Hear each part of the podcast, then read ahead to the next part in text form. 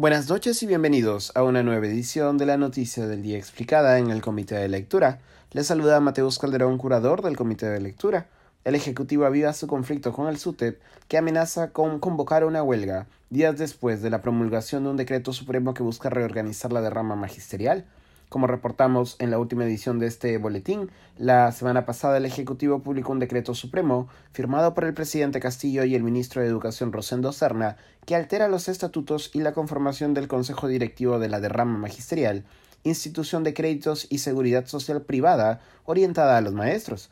La decisión de Castillo fue rápidamente cuestionada, tanto legal como políticamente, por el Sindicato Unitario de Trabajadores de la Educación del Perú, SUTEP, organismo gremial, en control de la derrama magisterial desde finales de los 80.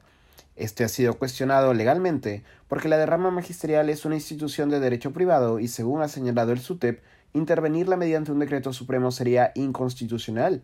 También ha sido cuestionado políticamente porque la medida busca favorecer a sectores disidentes del SUTEP, Precisamente de estos sectores es que surgen originalmente los diversos comités nacionales de reestructuración, conocidos como CONARE, que llevarían a cabo una huelga nacional el año 2017, la misma en la que Pedro Castillo adquirió protagonismo, y luego darían paso a la conformación de la Federación Nacional de Trabajadores de la Educación FENATE Perú, grupo del cual el presidente Castillo es miembro. Así, el decreto supremo se ha visto como uno más de una serie de movimientos de parte de Castillo para debilitar y provocar el SUTEP, también desde el Congreso, la bancada magisterial, originalmente uno de los bandos al interior de la bancada de Perú Libre, ha empezado a trabajar en proyectos de ley que buscan intervenir la derrama magisterial. Según recoge un reportaje de la República, son siete los proyectos de ley elaborados por miembros de la bancada magisterial en el Congreso que buscan modificar la derrama. Entre los principales cambios que proponen está la posibilidad de que los maestros retiren sus aportes.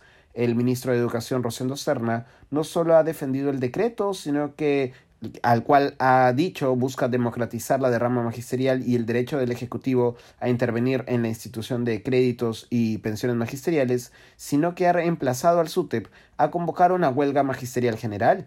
Aquí estoy citando sus palabras.